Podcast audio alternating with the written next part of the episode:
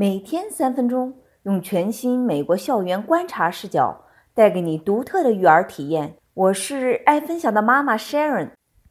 今天我要分享的题目是：班主任有了新太太。昨天晚饭时，女儿突然冒了一句：“Alex 老师有了新太太。”What？他不是有两个孩子吗？我吃惊地问。其实我的潜台词是：老师不是个女的吗？女儿若无其事的回答：“她两个孩子是收养的，大家都知道她是同性恋，只是我是新来的，听起来有点新鲜。”随后他的话锋一转：“Alex 老师人很好，我特别喜欢他。”看着女儿坚定的神情，我赶快把涌到嘴边的话咽下。做家长的不能表现的大惊小怪，一定要淡定，淡定。这事儿让我想起以前读过的李银河老师的一份调查问卷，大致的意思是说，在同性恋是否可以当老师的环节上，国人持否定态度是明显增多。也就是说，大家认为可以做朋友，可以做同事，但同性恋当老师。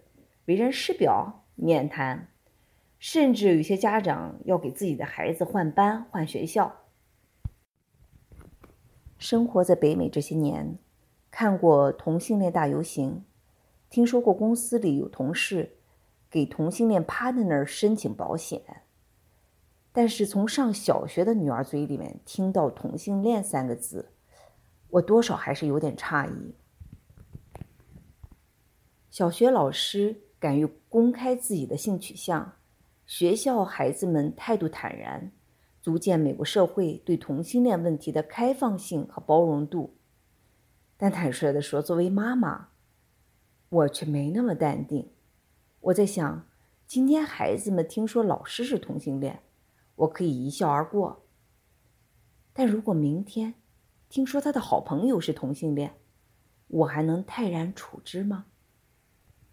说来也巧，根据小说《西蒙和他的出轨日记》改编的中学生电影《Love Simon》马上要上映了。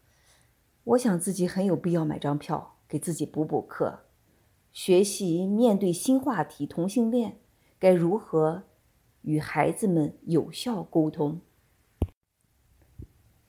好了，今天的话题就到这里，明天同一时间我们不见不散。今天的话题是金星事件。